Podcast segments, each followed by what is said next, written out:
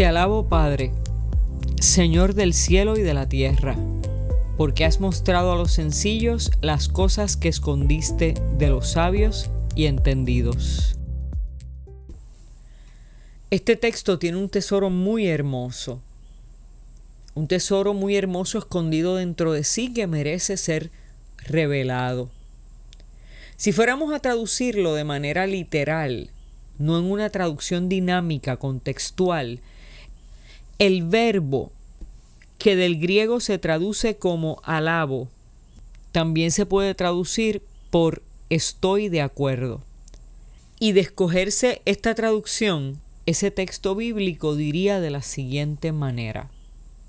Estoy de acuerdo contigo, Padre, Señor del cielo y de la tierra, porque has mostrado a los sencillos las cosas que escondiste a los sabios y a los entendidos. Jesús está de acuerdo con el Padre. Yo no sé lo que eso pueda significar para ti, pero para mí es muy significativo. Me habla del acuerdo entre el Padre y el Hijo en favor de nosotros. Me habla del proyecto de Dios de empoderar a los sencillos y humildes, para sacarlos de su condición de precariedad. Me habla y me dice que sus planes son un acuerdo, un acuerdo entre Él, entre Dios Padre y Jesús. ¿Y por qué eso es importante? Es importante porque Jesús te representa a ti y me representa a mí. En Jesús estamos representados tú y yo, está representada nuestra fragilidad y vulnerabilidad, sobre todo. Está representada nuestra condición social, muy distante de ser privilegiada.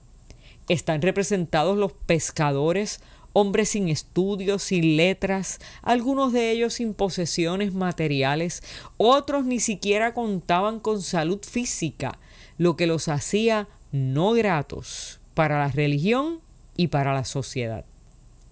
Jesús nos representa ante el Padre y el Padre toma en cuenta la opinión de Jesús. Eso quiere decir que Dios te toma en cuenta. En Jesús tú y yo tenemos un lugar ante Dios y ese lugar es uno de privilegio.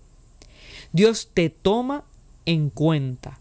Y Dios decide, en armonía con Jesús, darte una revelación exclusiva, una revelación para restaurarte, para transformarte y para empoderarte, para darte recursos, pero a la vez para avergonzar a aquellos que te han menospreciado.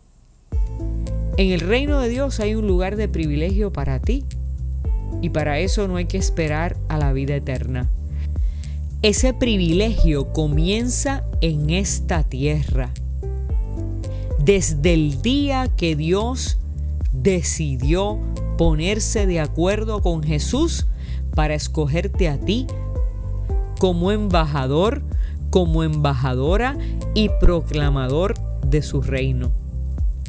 Que el Señor nos ayude a reconocer los grandes tesoros escondidos en su Evangelio para el beneficio de aquellos y aquellas que más lo necesitan.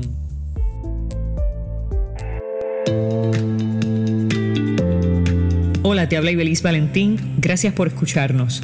Si este mensaje ha sido de bendición a tu vida, compártelo en las redes sociales. También puedes suscribirte a través de Apple Podcast o de Spotify Podcast. Que Dios te bendiga y hasta la próxima.